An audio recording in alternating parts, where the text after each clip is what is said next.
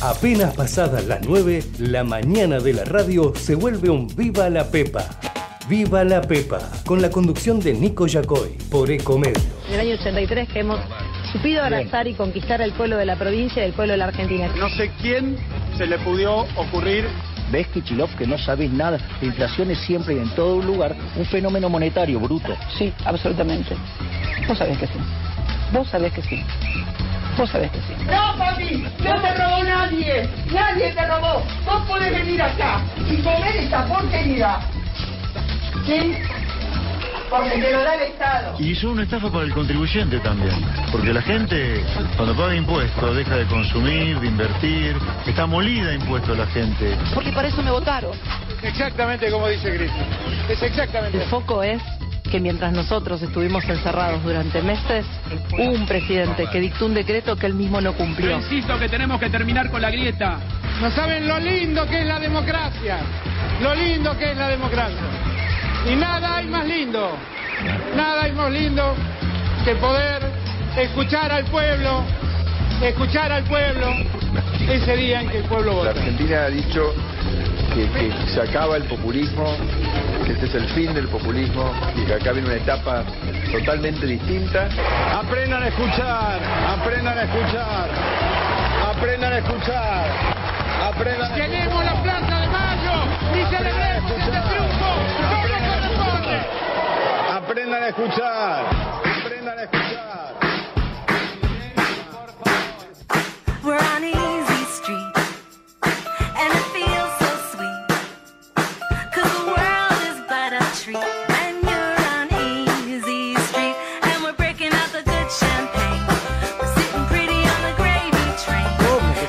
de Sí, sí, sí, sí. que se, que Es la va, temporada de Los pingüinos se están yendo, no Se se están, están yendo. Javi, se están yendo los pingüinos, quiero creer.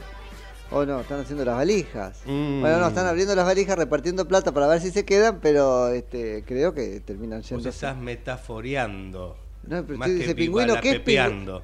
Yo digo pingüino en un programa de política como este, de política de pe a pa, como viva la pepa. ¿Y entonces qué sería? ¿Usted hablaba de otra cosa? Se inaugura en, en Chubut. Ah. Ahí, en o Punta- sea, la temporada de pingüinos. ¿qué sería? ¿Se puede cazar pingüinos? No se puede cazar los Ah, pingüinos. Si usted dice temporada de... ¿Usted ¿o quiere no? tener pingüinos en, en su casa? No, no sé si conozco los pingüinos. Sí, conozco los pingüinos. Me dan asco los Como pingüinos. la película de Jim Carrey. Sí, me dan asco. No, los pingüinos no en me la casa. No me gustan. Me parecen como resbalosos. No, en No, serio, en serio, no me gustan. Usted, no. usted no, no vio los pingüinos de Madagascar, no, no vio. Pero eso es otra cosa. animados. Eso Ah, me bueno. encantan. Ah, bueno. El pingüinito de las remeras también me gusta. Ah, también. por bueno. ejemplo. Pero bien, en bien. ese sentido también los cocodrilos, ¿no? Pero después uno los ve ahí en persona y decís, qué bicho asqueroso. Mm. Además todo mugroso porque, bueno, ellos este hacen lo segundo ahí, Sí, donde son- comen, no sé qué, siempre sí, es un asco. El, el Pero tienen un- una, un- una vida colectiva y un... Bueno, además son zurdos entonces, tienen, ¿Eh? creen en el colectivismo. su- su- amor, ¿no? Su único Ah, amor, ¿es así? todavía. ¿Cómo? ¿Es así? ¿Tienen una pareja sola en toda, en toda su vida? Y ¿Los no lo sé, no, no lo sé, no lo sé. No eso sé, el único pingüino que conozco sí. es Néstor y ¿Eh? este, tuvo a su pingüina todo el tiempo, ¿o no? Claro. No se llevaba bien con su pingüina, qué sé yo. Mira, tan romántico que le regaló la presidencia, después nos cagó a todos, ¿no? Tuvimos- Pero esa es otra historia, sería así. ¿Y no Ah. tenía la Argentina como un bien ganancial? Mm. Bueno, nos fuimos a la Megda. Sí. La realidad es que Bueno, inaugura eh, qué viva cosa, el turismo, entonces eh, para el turismo argentino, para eso, eh, para aquellos que van al sur, se inaugura hoy la, ¿Eso la dónde temporada de pingüinos en Chubut. ¿Está pagando Chubut? Eh, Si ¿cómo no paga? ¿cómo estamos haciéndole publicidad? Bueno, pero es algo para... Váyase Algo a de ver turismo, los, información váyase a ver los Coatía ¿Eh? este, Misiones, ah, tampoco Aproveche, está pagando. el previaje. El previaje. Otro de masa, cuéntenos lo que se está yendo al previaje. Conozco un montón de gente que se está yendo al previaje y está bien, porque dice de que una hay manera. un problemita con los precios, que los precios Bueno, antes de anunciar el previaje eran una cosa, que por después era supuesto, otra. como todo, como todo, pero al fin y al cabo te queda en el corazón la Mm. sensación de que recuperaste algo de la tuya y de paso estarás alguna suerte de dulce venganza al hacerte de eso, pero no votarlos, ¿no? Entonces me parece que en algún punto está bien, bien, bien jugado por Bueno. parte de los que pueden irse y se van, ¿no? A ver pingüinos. Sí. Pero con medidas, porque está el tema de la La influenza. isla de los pingüinos, qué lindo libro de Anatole France. Ese está bueno, léanlo. Bueno, nada, eso era. Bueno, nada, nada. ¿Estamos invitados a ir a Eh, ver a los pingüinos? Sí, No. obvio, obvio. Claro, después de lo que dijimos invitados. nos desinvitan inmediatamente. ¿no? Yo no vi a los pingüinos todavía. ¿No conoces los pingüinos? Los vi en, Pero en el zoológico. el zoológico, ah, sí, bueno, sí. entonces conoce el pingüino. Lo que no conoce es el entorno del pingüino. Claro, no lo vi en su hábitat natural. Claro. Y no me digas ahora que estabas a favor del cierre de los zoológicos. Y no me, no me causaba, viste, mucho. No, de, chico No, uno no, lo si Acá disfrutaba. tenemos una grieta. Haceme la raya acá. No, acá no, pero uno de chico lo disfrutaba, pero después ya no, ya no vivían bien esos animalitos. No, no, eso está perfecto. Pero viste, esto que pasó acá no terminan de encontrarle la vuelta a lo que va a terminar siendo qué cosa, el ecoparque, no sé, alguien fue, cuénteme. No. Eh, los han convertido como en una suerte de santuario, dicen a los este, zoológicos, hasta tanto pueden llevar a los animales a los verdaderos santuarios, que habrá que ver cómo viven ahí, porque total los sacan de la vista pública. No estoy tan seguro de que ahí vivan muchísimo mejor. No pueden ser devueltos a su hábitat natural porque ahí morirían, por falta de acostumbramiento. claro, claro, claro. Eh, y serían en cualquier caso los más débiles de ese ecosistema al que malamente este, hayan sido devueltos. Pero no a mí lo que me- año, sí, sí. no sé en qué año se inauguró el zoológico, cuántos años este, permaneció en, Uy, en la acá, ciudad, pero digo, mirá, había generaciones de para- animales para el criados. centenario, porque el zoológico Sí. empezó en Parque Patricios, ahí empezó el zoológico, ¿no? O había un zoológico en Parque Patricios y después lo mudaron, me parece. Este, pero el punto es que nada, ese esnovismo, eso es lo que me molesta. Entonces ahora que y ahí los tenemos arrumbados, lejos de la vista pública, no porque la vista pública este, les hiciera bien, bien, pero digo, en cualquier caso era un control, ahora no sabemos qué pasa con los que quedaron, no se los pueden mover a muchos de ellos porque viejos ni siquiera este, es seguro que superen el viaje. Pero esa concesión de la reta, ¿no? La peor la parte más berreta de la reta que fue esa, la de, bueno, hay esto dando vuelta, listo, lo agarro y planto la bandera, ¿no? Hay mil formas, mil formas de reconvertir eso en una cosa que este, no signifique entregarse al lobby de los que qué sé yo, no sé, no sé. Una vez me, me acuerdo me reía con Jorge Jacobson, porque él estaba contando sobre un tuit de, ay, esta mujer norteamericana tan mala, y ahora empezamos el programa, tan mala que era este, secretaria de Estado durante Bush, ¿cómo era? Este, Condoleza Rice, ¿no? Condoleza Rice. Y había un tuit sobre un oso en el zoológico eh, argentino de Mendoza. Ella puso, pobre el oso, que estaba en una condición de... Ella, más mala que la peste, que se llevó puesta no sé cuánta gente, está bien, como ella va a decir como devolución a los Torres Gemelas, lo que sea, pero no te dio prurito en matar. ¿no? Pobre el osito. Bueno, te das cuenta que... y, yo veo mucho eso también en estas cosas de los animales a veces. Me molesta porque lo veo como una, este, una- un apresuramiento a, a- a prodigarle a los animales lo que le negamos al ser humano, que en algún caso es anterior.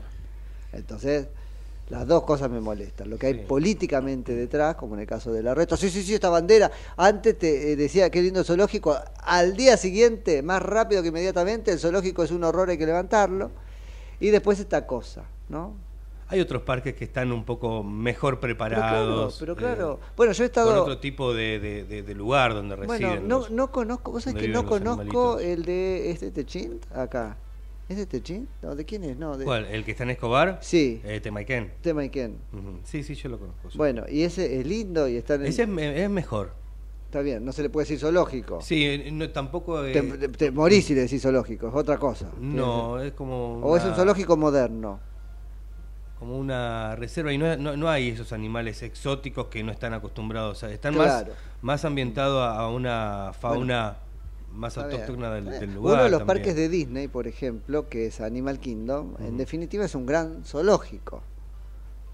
Un gran zoológico. Y cuando los ves, los animales están sueltos y te metes este, vos, claro, sueltos. Cuando mirás un poquito o alguien te enseña cómo es la cosa, escondidos, por supuesto que hay vallas, hay fosas para que no pueda el león saltar y este, comerte, pero están como parte del paisaje. Y ellos Sí. Bien atendidos, con qué comer, con qué un este, tema tomar y este, con qué no sufrir el clima, ¿no? Un poco adaptados a eso. Un Pero tema bueno, este porque también están el- los, los lugares acuáticos, Claro. donde tienen los animales acuáticos. Sí. Ahora yo voy a cerrar un poco políticamente esto y voy a usar la metáfora. Vos que me decías que empezamos con metáfora y es la siguiente. El único zoológico que subsiste en la Argentina es el zoológico fiscal. ¿No? A ver si ahora abrieron un poquitito la puerta con ganancias, ahí está este, la oposición por tratar de volver a cerrarla para que nos quedemos adentro, y no nos están tratando bien en el zoológico fiscal a los que estamos enjaulados, ¿no? Más y más, más y más, salen a cazar, como se dice en el zoológico este fiscal. Así que bueno, nada. Ahí mezclamos todos como corresponde para empezar este programa, como corresponde, diciendo muy buen día, muy buen día. 15 minutos ya nos separan de las 9 de la mañana en la República Argentina de este por fin viernes, que es 15 de septiembre de 2023 en todo el mundo. Mi nombre es Nico Yacoy, esto Viva la Pepa en la mañana de Comedios. ¿Hasta qué hora? Hasta las 10 de la mañana. Mati Urtaca, el rey de los pingüinos, muy buen día, ¿cómo le va? Buen día, Nico. ¿Cómo estás? Qué lindo viernes hoy, ¿eh? 15 Qué grados 6 lindo, ahora. sí. Cielo despejado, está lindo, lindo. Hay que abandonar, Eh, me, animé a abandonar la campera inflable. ¿La qué? Las camperas inflables, Ah, no se dice más inflable, pero son camperas inflables, ¿o no? Pero no se inflan. Nunca se inflaron, no sí, pero no se les decía inflables, infla- son infladas en realidad, no son inflables, eso usted muy bien. Son inflamables, pero eso es otra historia. Eso sí, sí. Sí. Bueno, eh, de la época de Sarmiento, ¿puede ser? ¿Las camperas? No, el zoológico. Sí, puede ser, si lo dicen nuestros oyentes es así, ni lo googleamos. Bueno, ¿Por qué decís que no? no, no, puede, puede ser. Tampoco Sí, están, se- tan seguros. No, puede ser, puede ser por la vocación este por, por la vocación educativa. Ajá. Fíjate que es una cosa que aparece medio en paralelo a los museos, ¿no? a las bibliotecas, porque es un lugar para teóricamente aprender, Puede ser. qué sé yo. Bueno. Che, eh, hay de todo ahí, no sé con qué quieren empezar, si quieren seguimos con esta metáfora del, de- del, este, zoológico fiscal y nos metemos un poquito con lo que pasó ayer en la Cámara de Diputados de la Nación. Ahí se trató en comisión, empezó el tratamiento en realidad, del proyecto vinculado con la modificación al mínimo no imponible en el impuesto a las ganancias, esto a instancias del ministro candidato Sergio Massa, que eh, lo presentó con la intención de que sea este, aprobado, decíamos, más rápido que inmediatamente. Efectivamente hubo ayer una, eh, un principio de discusión en la Comisión de Presupuesto y Hacienda, multitudinaria. Acudieron, entre otros, Balestrini, que es la hija de Balestrini, y que es la... Enca- claro, pero la hija, que es la encargada de los asuntos este, fiscales del Ministerio de este, Economía de la Nación, y otros funcionarios, Michels, entre ellos, de la este, aduana. Y bueno, están ahí tratando de convencerse de que hay que aprobar el proyecto del, del ministro Massa. Y terminó puesta la oposición. Vamos a ver si podemos hablar. No sé, vos me dirás, ¿podremos hablar? Estamos peleando con otro medio para arrancarle a un diputado. Sí. Está complicado. está Eh, claro, porque la oposición quedó puesta en un lugar tremendo, ¿no es cierto? Ayer un poco explicando desde un lugar de, de- de aparente racionalidad económica que no podía ser aprobado este proyecto. Y bueno, yo creo que el proyecto debe ser este aprobado. Si realmente estás del lado del ciudadano y no dejaste de serlo, entonces tenés que aprobar este proyecto y después vemos. Argentina es muy del después vemos, ¿no? Les agarra el ataque de razonabilidad ahora cuando se trata de liberarnos de impuestos a los argentinos. Guarda. Después hay una contracara que es que el oficialismo quiere crear otro impuesto. Habrá que ver qué es lo que quiere crear y en todo caso no aprobarle esa parte. Pero todo lo que implica aflojar im- impuestos yo creo que debe ser este aprobado. Y significa para nosotros, y por eso debe ser aprobado, un, un avance ¿no? de este, posición respecto del Estado, que al contrario viene siempre avanzando él y quitándonos cosas, entre ellas plata. Así que me parece que en la desesperación hay que aprovechar la volada, arrancarle a la política esta decisión y que después vean, después vean cómo hacen. Y ese cómo hacen no es poniéndole impuestos a otro, no es poniéndole impuestos a otro, sino cortando el gasto. Por supuesto que, por supuesto que es necesario un replanteo global del esquema fiscal en la República Argentina, pero no se van a sentar jamás a discutir ese planteo, jamás. Además, teníamos un esquema fiscal más o menos razonable y a fuerza de parches lo fueron desnaturalizando. Es decir, van a discutir algo para desnaturalizarlo, desnaturalizarlo a poco de empezar a andar. Entonces, la verdad, aprueben esto, que es lo que hay ahora, es el momento político, ¿sí? Y después vean qué hacen. Cuando uno lee las propuestas de la oposición y sobre todo el discurso con el cual la enuncian, eh, empieza a plantearse una cosa donde los buenos dejan de pagar y los malos tendrían que pagar más todavía.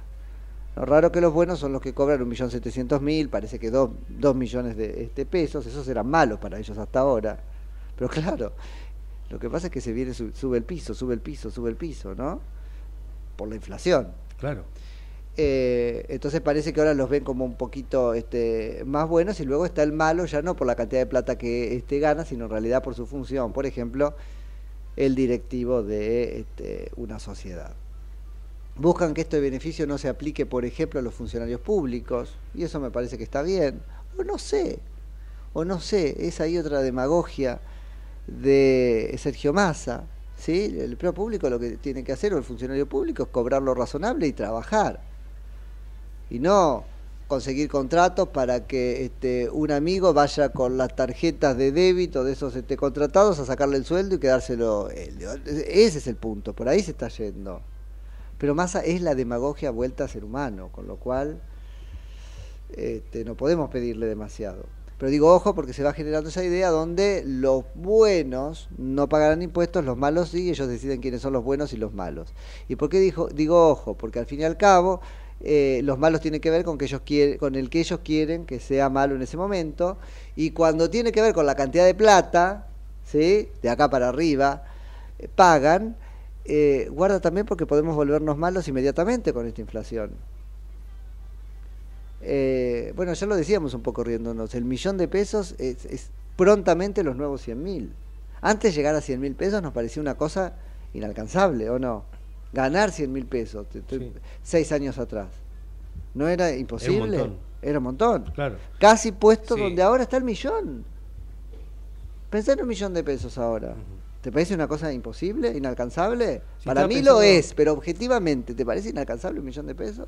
Estaba pensando, el piso de ganancias en 2018, Sí, 19. Antes estaba más o menos por ahí ciento y algo. ciento y algo mil. Sí, puede ser. Bueno, ahí está, los nuevos Sí, 100 sí, mil. ¿Cómo fueron? El millón de pesos son los nuevos 100 mil. No es que te están regalando tanto. Pronto, pronto, si seguimos así, pronto, porque la inflación se acelera exponencialmente, se duplicó ahora, imagínate. Si no se hace nada y siguen estas autoridades y sus planes desquiciados, eh, pronto va a ser el salario mínimo, un millón setecientos mil pesos. No, Nico, estás exagerando. No, te estoy mostrando una lógica de hacia dónde van. Pero bueno, eso este, veremos. Así que se está discutiendo ahí y la oposición con un ataque ahora de eh, racionalidad. ¿Sí? No, no, no. Primero hay que discutir este, el ordenamiento fiscal y después la baja de impuestos y en cualquier caso la baja de impuestos en el contexto de una discusión más global que tenga en mira todo el sistema este, impositivo. Bueno, a las dos cosas le digo no. A las dos cosas le digo no. Agarrá lo que hay, mostrame que sos piola y mostrame de qué lado estás. ¿Querés liberar o no querés liberar a la gente de los impuestos? Si querés liberarla, agarrás esto y después ves cómo lo haces posible. ¿O no? Pero lo, lo demás, ¿viste? Este, y además de quedar desdibujados, no he escuchado a Javier Milei y a su gente hablar claramente sobre este proyecto. Eh, Javier Milei que tiene el derecho, él o Victoria Villarruel, o incluso ahora formando parte de su interbloque Carolina Piparo, sentarse en la Comisión de Presupuesto y decir algo no están usando de ese derecho. Digo, no los he escuchado hablar sobre esto de ganancias, porque podrían decir, mirá, deberían decir, al ideario liberal, él no vive diciendo que los impuestos son un robo, entonces cualquier cosa que implique una detracción en la acción de robar por parte del Estado, estoy yendo a su esquema este mental, tiene que ser aprovechada, ¿o no? Después ven cómo lo consolidan, cómo lo hacen sustentable a eso. Pero esa es otra historia. Bueno, justo por el cambio no está en ese camino y nos está y pretende hacer campaña diciéndonos a la sociedad no vamos a votar este el, el aumento en el mínimo no imponible del impuesto a las ganancias. Están en pedo si creen que van a votarlo por eso, porque así como te digo, agarrá, eh, eso no te queda otra que agarrarlo, agarrá este, si te toca el beneficio de no pagar más ganancias, pero no votes a masa. Por otro lado te digo, ojo, ojo con lo que está haciendo la oposición. ¿Qué? ¿Te quedas con cara de qué? ¿Qué estás pensando? No, no, estaba viendo lo- los números que repasábamos Ah, recién sí. este, y no, me había quedado bastante corto, lo habíamos pifiado, este, como se dice, feo en el, en el número del piso de ganancias. En el año 2019, Nico, era de 55.376 pesos. Ajá. 55 mil. 55.376 brutos Ajá. en ese año. Bueno, ahí está. Cuatro años después, Un un millón setecientos setecientos setenta mil. No, no, yo no quiero hacer cosas apresuradas, pero sin números y qué sé yo, casi entonces ese millón setecientos. Y ponele que lo subió, son los nuevos 100 mil, chicos, Claro. son los nuevos 100 mil. Así estamos, este, así estamos. Pero bueno, respecto de la oposición, pregúntenles y pregúntense si está bueno. Porque al fin y al cabo, recupero con esto un concepto que este, empezábamos a dibujar ayer, al fin y al cabo, de esta manera, de esta manera, eh, la oposición comprueba la tesis del temor de este, el oficialismo. Si gana la oposición te saca lo que te dimos. Bueno, al segmento beneficiado con el- este, la medida de ganancias se lo va a sacar. Se lo va a sacar. Y además es el segmento que teóricamente, porque Juntos por el Cambio tiene e- esa, en su ADN, Juntos por el Cambio tiene, yo no sé si es una convicción o es una práctica, en cualquier caso es un vicio, tiene íncito el vicio de cagar a su propio votante. El gobierno de, de- Juntos por el Cambio, que extendió una red de contención social muy importante, y eso está bien, etcétera, ha ciertamente defraudado a su propio votante, sí, más o menos prejuiciosamente y a grandes rasgos ponemos su votante en la clase media, ¿no? Ciertamente, lo destripó, lo desangró. Bueno, ¿está dispuesto a seguirlo haciendo? Pero no entendió con el resultado electoral que cada vez tiene un electorado menos cautivo porque surgieron opciones. Ah, no, no, porque como uno es masa y el otro está loco, me van a terminar votando sí o sí. Aun cuando yo lo este, de sangre. No, ¿sabes qué? No te voto nada. No te voto nada. Y como esto también es en algún punto una conversación con ustedes sobre esto, que ahora nos dice Mate el teléfono al que llaman, o escriben, pero también un ejercicio este, a tiempo real, ¿no es cierto?, sobre la propia decisión de a quién votar, yo te digo, si Juntos por el Cambio no acompaña la decisión de ganancia, mi decisión personal va a ser no votarlos. Porque excusas hay hasta para matar a la madre. Quiere decir que no van a hacer nada de lo que están diciendo. ¿Viste que se dice juraron y perjuraron tal cosa? Bueno, juraron y perjuraron este no votar aumentos de impuestos y sacarnos los impuestos de encima. Y mirá lo que van a hacer. Esa es una frase que está mal dicha en realidad, porque se toma el jurar y perjurar como decir jurar y recontra juró.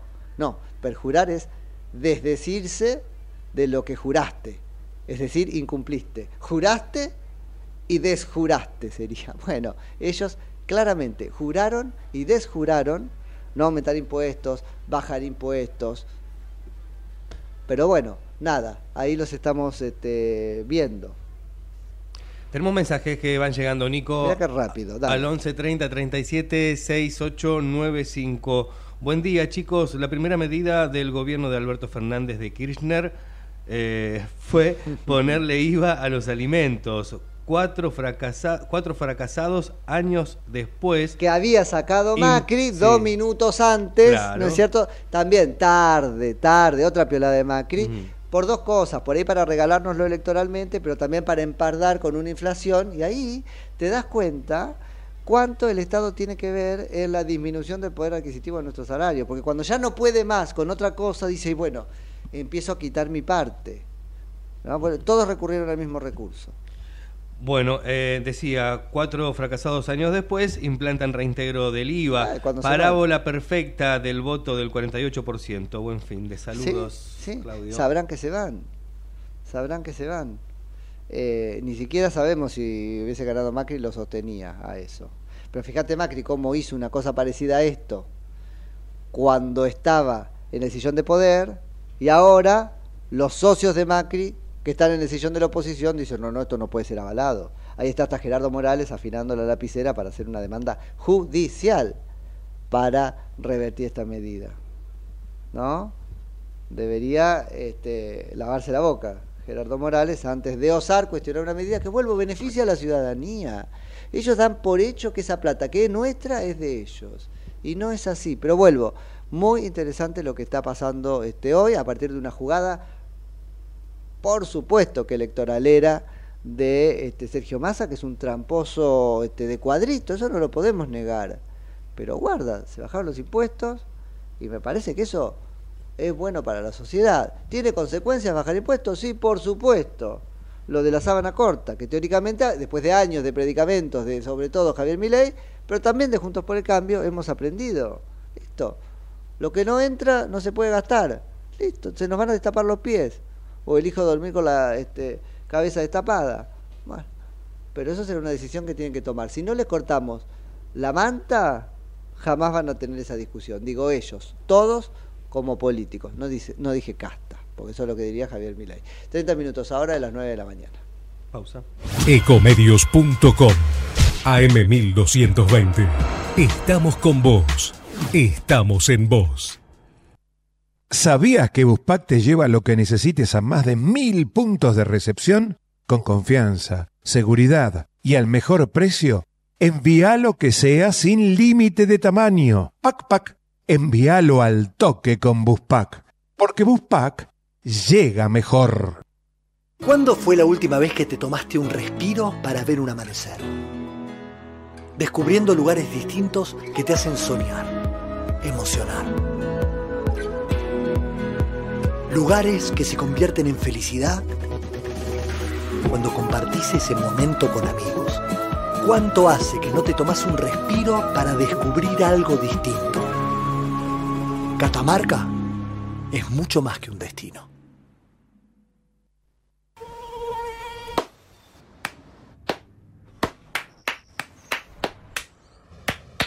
No aplaudamos al mosquito, combatámoslo en serio. Para combatir el dengue, el zika y el chikungunya, evitemos que los mosquitos piquen y se reproduzcan. Usemos repelentes, coloquemos tules en la cuna de los bebés y demos vuelta a contenedores para que no se acumule el agua. Si tenés fiebre alta, dolor de cabeza y dolor muscular, no te automediques y acudí al médico. Encontrá más información en argentina.gov.ar. Argentina Unida, Ministerio de Salud, Argentina Presidencia. Vení a disfrutar, recorrer, saborear. Elegí Entre Ríos. Estamos cerca. Gobierno de Entre Ríos. ¿Sabías que un rico y auténtico sabor de un gran espresso ya no se encuentra solo en las cafeterías gourmet? Y además, con la línea de cafeteras Oster, la preparación de tus bebidas favoritas con café son tan ilimitadas como tu imaginación. Conoce todas las cafeteras disponibles para vos en www.osterargentina.com. Informate en ecomedios.com. Seguinos en Facebook, Ecomedios Live. La mañana de la radio es un Viva la Pepa, con la conducción de Nico Yacoy, por Ecomedios.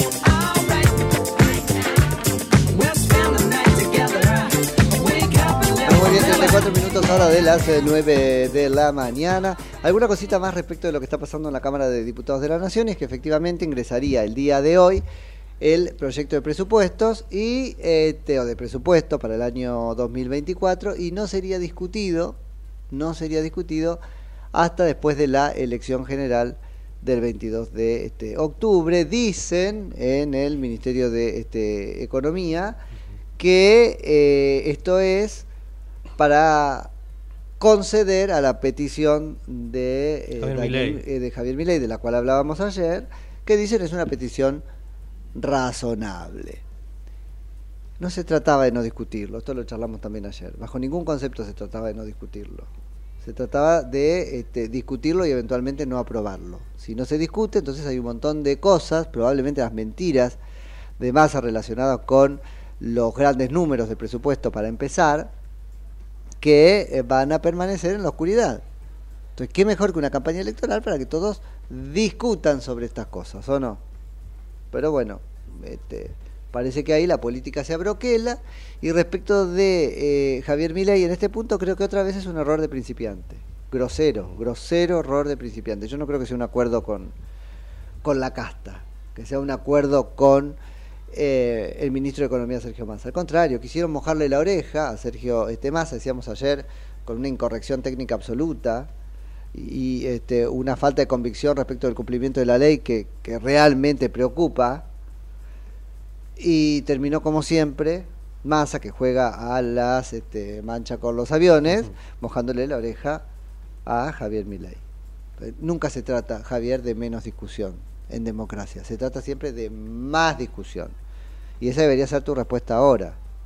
Errado o no, te pedí que no presentaras el presupuesto, no que presentado no lo discutiéramos. Hoy Clarín, en una nota no firmada, por suerte, eh, termina diciendo que, eh, bueno, presentarlo es, es- un este, resorte que no está en poder del este, Poder Ejecutivo porque la ley de administración financiera le pone un límite que es el 15 de septiembre. Tiene que presentarlo, pero que sí es resorte del Poder Ejecutivo discutirlo o no. ¿Qué? ¿Qué? Una vez que las cosas ingresan al Congreso, es resorte exclusivísimo del Congreso discutirlo o no. Solo en las sesiones extraordinarias uno puede decir, debe abocarse a discutir las cosas que hacen a la agenda que el Ejecutivo le impone, que también merece ser este, eh, cuestionado como práctica, pero ¿cómo vamos a pensar que el Poder Ejecutivo le- tiene el derecho de imponerle al, al legislativo el tiempo de la discusión? Que se los imponga, de hecho, es otra cosa.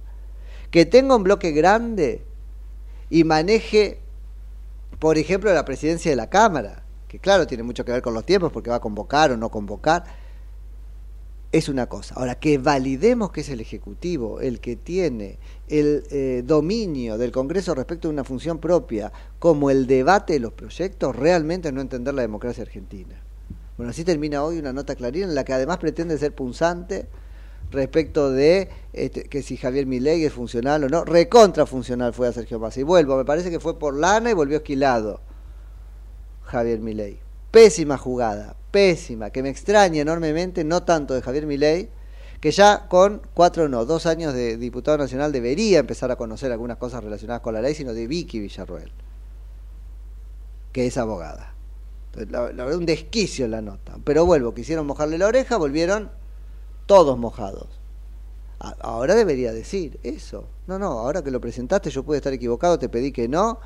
Ahora que lo presentaste, vuelvo. Es un resorte del Congreso Nacional, en este caso de la Cámara de Diputados de la Nación, decidir debatirlo y yo te diría es la obligación. Porque además, ¿qué sentido tiene que una ley imponga al Poder Ejecutivo Nacional la presentación de un proyecto si no entendemos que de alguna manera hay también la autoimposición al Congreso de debatirlo? Nunca de aprobarlo, ¿se entiende?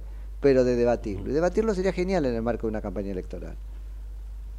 Sería genial, pues nos enteraríamos de un montón de cosas. Y además pondría en crisis, yo creo, la propia alianza oficialista.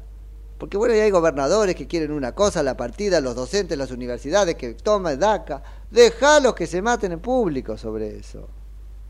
¿Qué esconde? Un recorte que se enojen los movimientos sociales que te apoyan. Al contrario, que expone, expone más plata para los movimientos sociales y menos que se enojen las universidades. Ni siquiera esa habilidad trasuntó la jugada de este, Javier Milei, que a veces uno dice, mira, la verdad, mejor se calla en la boca, ¿no es cierto? En términos... Este, no, no, no han estado siempre a la altura de las circunstancias en el Congreso, hasta ahora, fueron solo dos, pero esto también hay que decirlo. Y mm, vuelvo, esto debe discutirse incluso cuando el Poder Ejecutivo no quiera. Así que espero que la oposición, en la comisión pertinente, que en principio es la de presupuesto, empiece a activar los dispositivos que existen para convocar sesiones en minoría, reuniones se llaman, bueno, reuniones por pedido de la minoría, ¿sí? Existen esos mecanismos, empiecen a hacerlo. Y discutamos, vuelvo, sobre lo que probablemente sea una bolsa de mentiras y de beneficios para amigos, el presupuesto que presente este, Massa, supongo que en un rato nada más, ¿sí? Siempre debatido, nunca necesariamente aprobado. Eso es lo que tenemos que tener en, miras. Dicho esto, viramos hacia Javier Milei porque este, estuvo en, varios medios Javier Milei ayer. O sea, es que, eh, así como digo esto de que impresentable la jugada esta, ¿no? Que vuelvo, no, no, no, no, creo que haya sido en consonancia con, con sino que no les da el piné para jugar con Massa, ¿se entiende? No les da. Por eso si algún tipo de eh, contacto hubo para que los ayude eh, a armar las listas, etcétera, no van a poder dominar eso tampoco. Mira lo que les está pasando en Santiago del Estero. Santiago del Estero, un tipo aparentemente acercado por las huestes de Sergio Massa, pero que es funcionario de Zamora, era el apoderado de la Libertad Avanza en ese distrito. A las 12 de la noche, sobre la hora de presentar las listas, el tipo se fue del grupo de chat de WhatsApp y no presentó nada las listas. Y ahora se queda sin eventualmente dos diputados nacionales por Santiago del Estero. La libertad avanza. ¿Se entiende lo que estamos hablando? Eso es un acuerdo con Massa. Siempre queda la posibilidad de que, de que al final Javier Milei ría último y entonces ría mejor, pero eso no será por, por, por eh, la pericia de Javier Milei en la politiquería o la de sus asesores. Kikuchi. Eso será porque la gente vote a Milei en un número que ni el propio Milei se había imaginado. ¿Sí? Pero esto también es importante este, tener en claro y lo tiene que comprender Javier Milei cuando se adentra en conversaciones con lo que él llama, pongámoslo así, la casta política, conversaciones que por lo demás tiene que tener si lo que quiere es gobernar un país en el que esa casta política este, cumple un rol relevante todavía. Ahora, ¿para qué se tiene que juntar? Con plena conciencia de que son casta política para ganarle posiciones. Así que bueno, nada, mm, eso no, no, no, no viene estando bueno, no, no parece ser hábil políticamente, al menos en, en las pequeñas cosas en las que hemos este, podido ver. Electoralmente sí. Y mediáticamente también. Y ayer, este, como les decía eso, les digo esto otro, me parece que estuvo muy bien en, en, en, en muchos programas, no solo ayer, antenoche.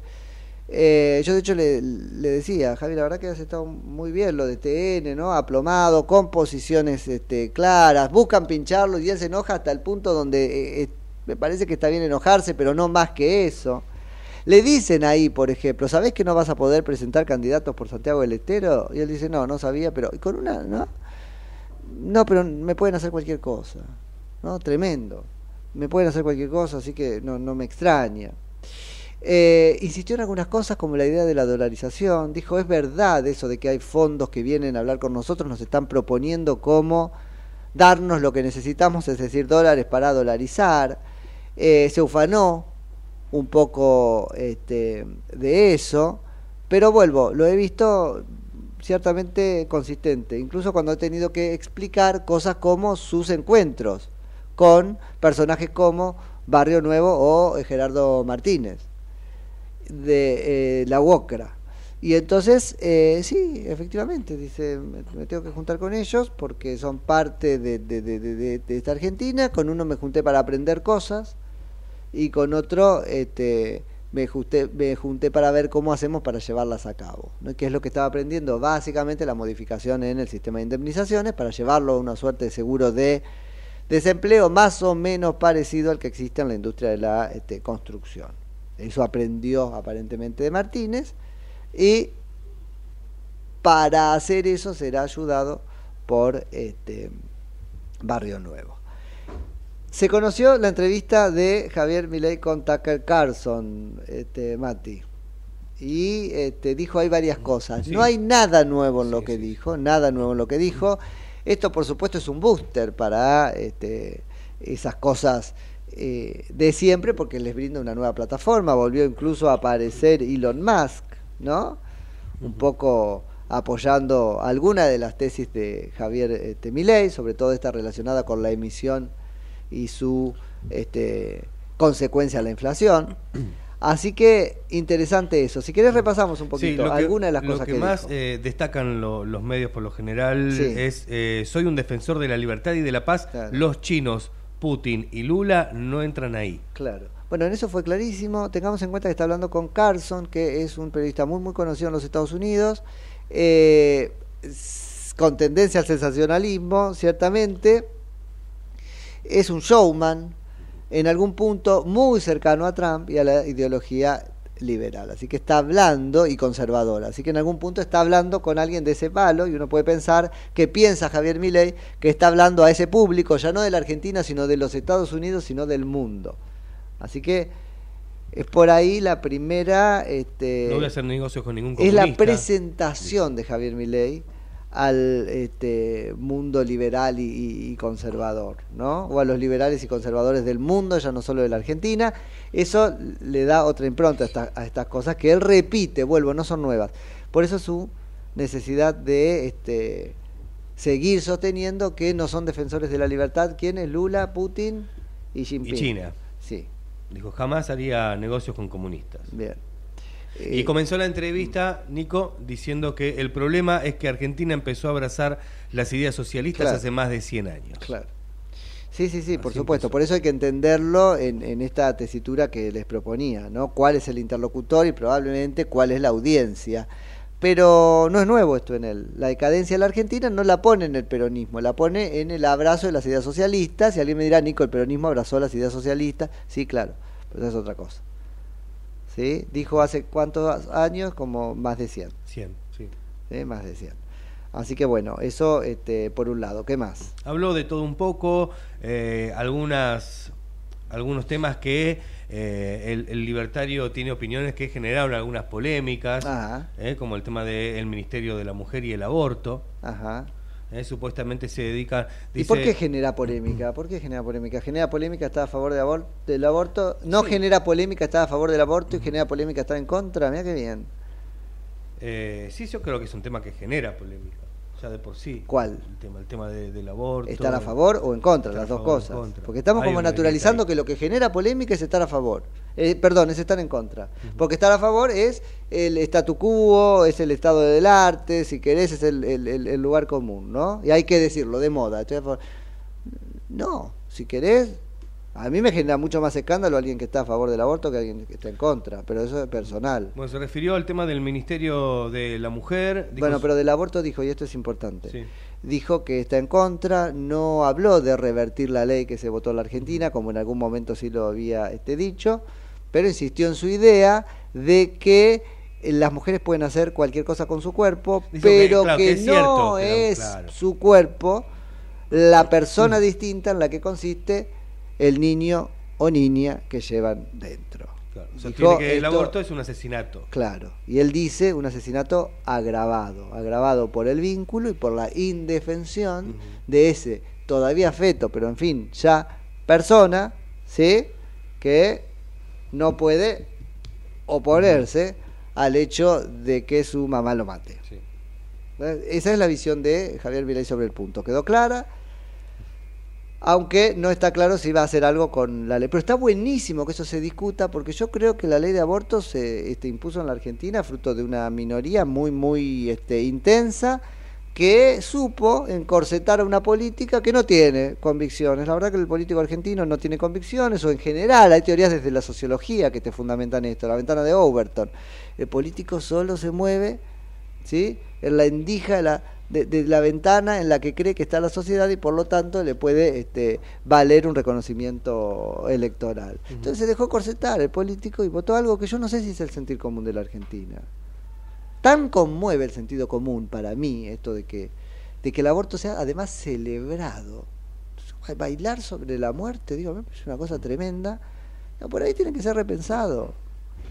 Sí, bueno, es entrar en el tema y ver Por también eh, supuesto. la Ah, cantidad de por supuesto. que hay por este abortos clandestinos que se Mira, mira, toda una tiempo. pelota. Nunca estuvo ese número probado. Ya mintieron con 30.000, ahora mintieron también con esto. Digo, no me metas en cosas que no. Pero si tengamos de la discusión seria. no Tengamos la discusión claro seria. igual, Nico. ¿Qué? Si lo hacen de forma clandestina. Entonces es- no es me digan que, no son millones. Entonces claro. no digan que son millones, como dicen que son. No, yo, la verdad, es una discusión en la que nos han metido sin fundamento, sin. Digo, no sé, no, no vamos a meternos ahora en esa discusión. Habló del Ministerio de las Mujeres. Dijo que como no ha este, dado ningún resultado, no tiene sentido que, que esté. Ah, claro, porque él sostiene que solo. ¿Cómo es que dijo en Que la entrevista? Cuando uno mira los resultados, Sí. no han logrado ninguno. Sí, y él dice que el único resultado que logró, o a las No, únicas las mujeres mujeres, no que benefician. felices, dice. Claro, y que a las únicas mujeres que benefician son las mujeres que forman parte del ministerio. Un poco como chicaneando, porque serían las que cobran el sueldo, ¿no? Dijo, pintar un banco de una plaza de color rojo o hacer una canción no modifica los problemas. Bueno, eso lamentablemente, digo, ahí lamentablemente hay algo de verdad, ¿o no?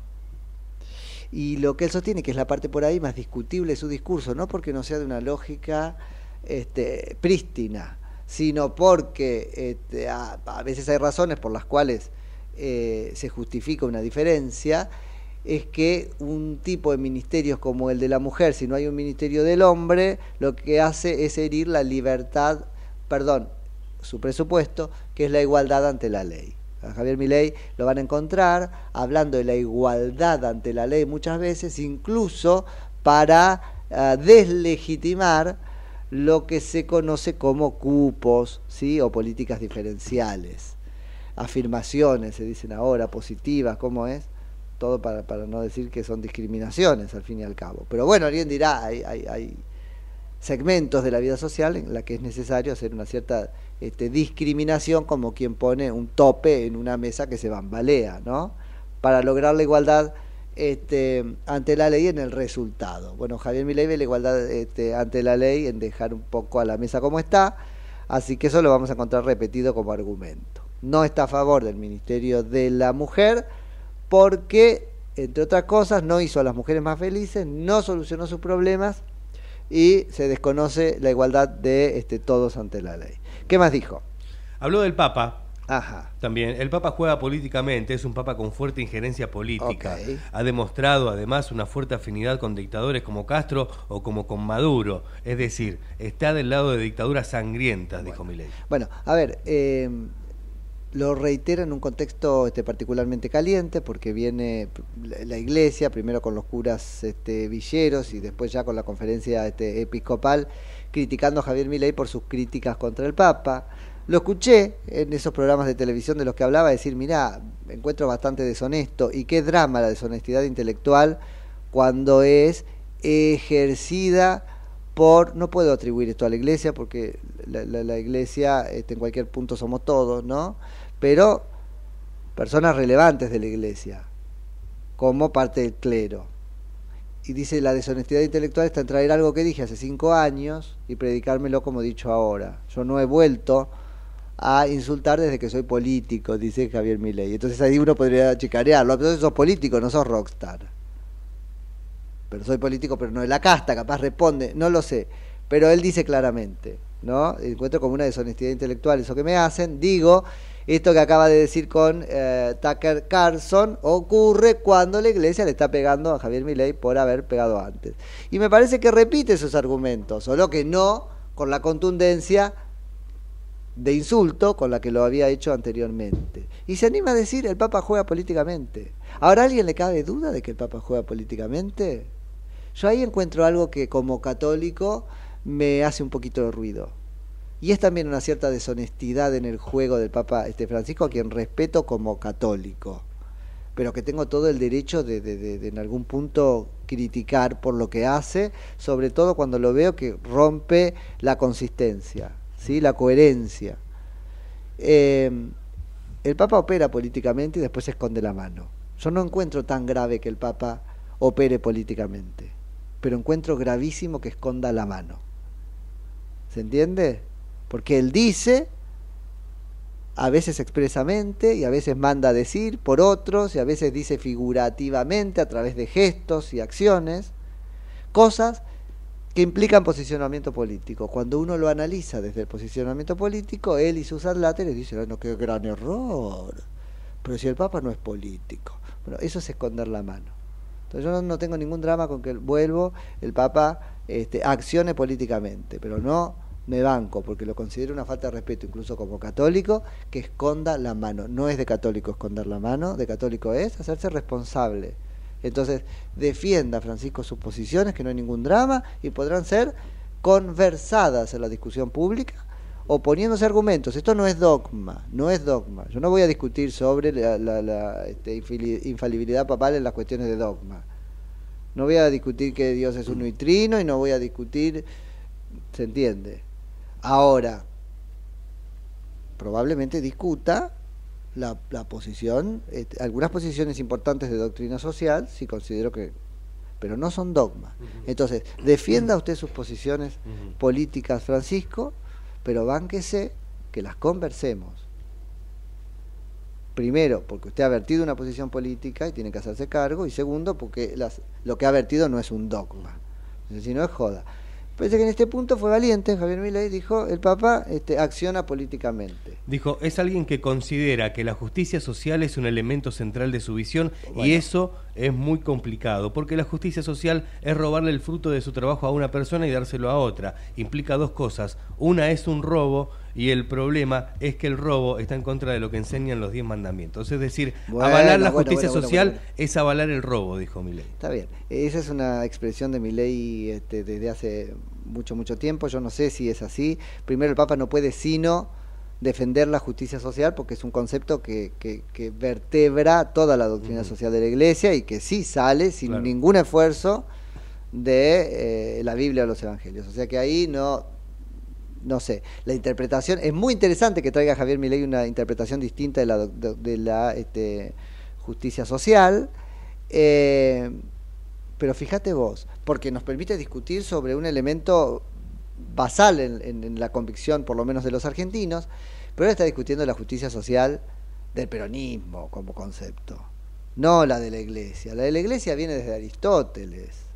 Esto que él propone, el robo nunca puede ser justicia por concepto, si vamos a lo filosófico, no, no hay un robo justo. Habrá un robo justificado, es otra historia, pero digo, no hay. Cuando la justicia social, cuando bajo el paraguas de la justicia social se hacen cosas que significan un robo, porque te está sacando a vos más de lo que te tiene que sacar, para darle a otro más de lo que objetivamente tiene que darle en función de lo que pone, entonces eso no es justicia social, eso será robo pero no es que la justicia social sea un robo, es que se ha robado el concepto de justicia social al estirárselo en la Argentina hasta cosas que no son propiamente justicia social, sino un robo. ¿Se entiende lo que estoy diciendo? Claro. No. Los veo discutiendo, Sí, Javier sí, Milei está discutiendo la justicia la social, discusión. tiene el derecho. Yo No, creo no. que donde él ve robo, no hay justicia social. Los que quieren ver justicia social en lo que Javier Milei ve un robo, no es la iglesia, es el peronismo, que vuelvo, ha exagerado el concepto de justicia social hasta clavarte ganancias, como hasta ahora, cuando ganás cuánto, 400 lucas, este, para dársela a quien ellos quieran sin ningún control en el medio. Bueno, eso no puede ser justicia social. Me parece que el error de Javi Milei acá está en decir, describir eso como justicia social. Eso no es justicia social, eso es un afano. Es, una, es más, es una injusticia social. Claro, el tema está ahí que mezcla quizás La de justicia es importante, justicia la social, lo que es justicia- para el peronismo, para la idea que tiene el peronismo, a lo que dice La el justicia es Papa. conmutativa, es distributiva, es general. Digo, hay tres formas de justicia y eso es así. Están las tres. No, la justicia no es solo la justicia conmutativa, la mía con vos en los contratos. Hay otra forma de justicia porque aparece el Estado en la sociedad. Y entonces está la justicia que implica lo que yo tengo que darle a, la sociedad como, como sociedad, de la cual formo parte, y luego la justicia que implica es como un triángulo, Claro. la distributiva, lo que la sociedad me da a mí como parte de la sociedad, ¿se entiende? Es, es realmente un triángulo, la justicia tiene que ver con que esas tres cosas funcionen, pero me parece que él está este, exagerando al llamar justicia social lo que es efectivamente un robo. No es que la justicia social sea un robo. Hay un mínimo, o es un mínimo, este, imperado por la justicia este, social que me va a implicar a mí una contribución. Eso es, una contribución. Este, y como contracara que va a implicar a que no tiene recibir algo. Pero en la Argentina está exacerbado hasta el punto de que eso no es justicia social, es mero robo. Bueno, en fin. para, Volvemos, Sí. lo dejamos plantado, volvemos sobre el tema cuando quieran. para ir cerrando, nos queda medio minuto. Dale. Eh, también se refirió al cambio climático Sí. y lo conectó, eh, conectó el tema con su postura sobre el aborto. El Sí. cambio climático es parte de la agenda socialista y en esa agenda, además, tiene una parte más oscura que es la de la agenda del aborto, porque como Sí, consecuencia de que los humanos le hacen mal al planeta, entonces promueven el asesinato de personas en el vientre de la madre, que es el aborto. Que es verdad. dijo Bueno, va, es verdad, digo yo. Eso es lo que yo en esa parte coincido. Lo otro del cambio climático es muy interesante también porque vuelve a conmover lugares comunes de la conversación. Tenemos un problemón ahí afuera con el este, clima y con los recursos de la tierra. Eso es una realidad. Ahora, lo que se conoce como cambio climático, etcétera, es un tópico en la conversación dominado por un sector este, ideológico que pretende que no pensemos más allá de lo que este, ellos digan y que además pretende erigirse en un gran eh, dispositivo de control social. ¿Sí?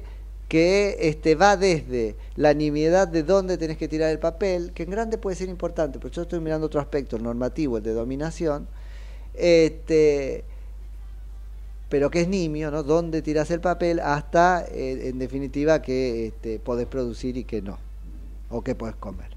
Así que bueno, eh, interesante estuvo la entrevista, pero no tenemos más tiempo para No hacer. tenemos más tiempo. ¿Nos vamos? Nos Decimos vamos. lo que corresponde. Un día viernes tengan todos un excelente fin de semana. Hasta el lunes. Chau, chau. Chau, chau.